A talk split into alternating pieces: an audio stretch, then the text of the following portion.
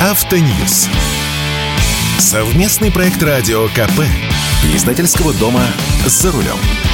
Некоторые средства массовой информации до полусмерти напугали водителей тем, что с 23 марта ГИБДД проводит некие профилактические мероприятия, рейды, по выявлению автомобилей с неисправной светотехникой, и что в случае неработающих фар и даже поворотников грозит отправка машины на штрафстоянку. Так ли это на самом деле? Разъясняю. С вами Максим Кадаков, главный редактор журнала «За рулем» сотрудники автоинспекции постоянно что-нибудь где-нибудь проводят. Позавчера в Рязанской области, например, ловили машины с подложными номерами, а вчера в Кирово-Чепецке проверяли наличие в машинах детских кресел, а сегодня будут отлавливать нетрезвых водителей. Неработающие световые приборы сотрудники ГИБДД тоже имеют право проверять и даже обязаны. А что нам говорят правила дорожного движения? В светлое время должны быть включены фары или дневные ходовые огни, в крайнем случае передние противотуманки. В темное время или в условиях недостаточной видимости фары ближнего или дальнего света. А перед началом движения, перестроением и поворотом водитель обязан подавать сигналы поворотниками, а если они отсутствуют или неисправны – рукой. А что нам говорит Кодекс об административных правонарушениях?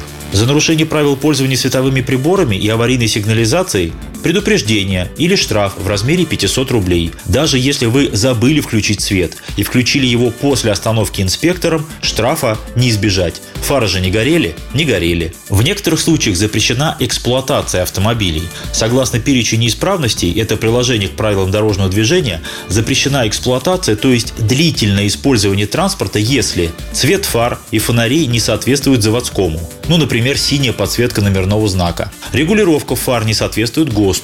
Не установлены или разбиты рассеиватели фар.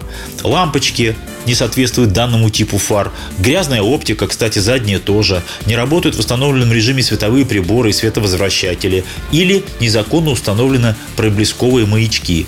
За все это можно получить штраф 500 рублей. А за мигалки штраф 5000 рублей, а еще можно лишиться прав на срок от 6 до 12 месяцев. Кстати, были попытки лишать прав за разбитую оптику, но это незаконно, на что уже указывал Верховный суд Российской Федерации. Это значит, что нельзя ездить с разбитыми фарами, с отсутствующими поворотниками, с неправильными лампами.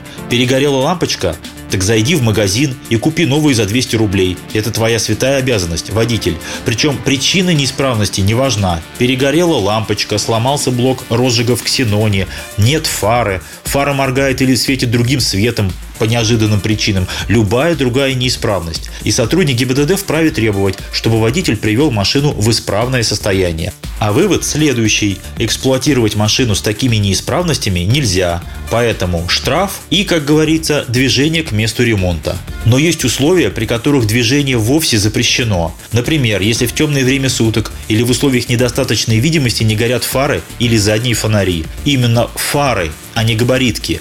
Сюда же относится движение в тоннелях. В этих случаях дальше ехать нельзя. И помимо штрафа вам грозит запрет на движение. Либо устраняйте неисправность здесь, на месте, либо вызывайте эвакуатор. Других вариантов нет. Что важно, в дневное время ближний свет могут заменять ДХО, но в темное время обратной возможности нет. Правила запрещают использовать ночью дневные ходовые огни, только фары ближнего или дальнего света. И вывод из этой части следующий. Штраф и запрет на дальнейшее движение. Но штраф-стоянка все равно не светит. Штраф-стоянка – это не наказание, а мера пресечения. И в КОАП про фары и спецстоянку ничего не сказано. Да, езда без СТС, с неисправным рулевым управлением, с неисправными тормозами, за отказ от медосвидетельствования или, например, за езду под шофе, конечно, вот за это полагается штраф-стоянка, но не за свет. Долгое время существовала практика лишения прав за незаконный ксенон и светодиоды, когда применяли часть 3 статьи 12.5 КОАП, но постановлением Верховного суда Российской Федерации такая практика была отменена. Хотя я не отменял бы, потому что, честно говоря, уже достали одноглазые на ночных дорогах и слепящие колхозным ксеноном. Но в самом деле, неужели сложно поменять перегоревшую лампочку? С вами был Максим Кадаков, главный редактор журнала «За рулем». Содержите автомобиль в исправном состоянии. Берегите себя и окружающих. Автоньюз. Совместный проект радио КП. Издательского дома «За рулем».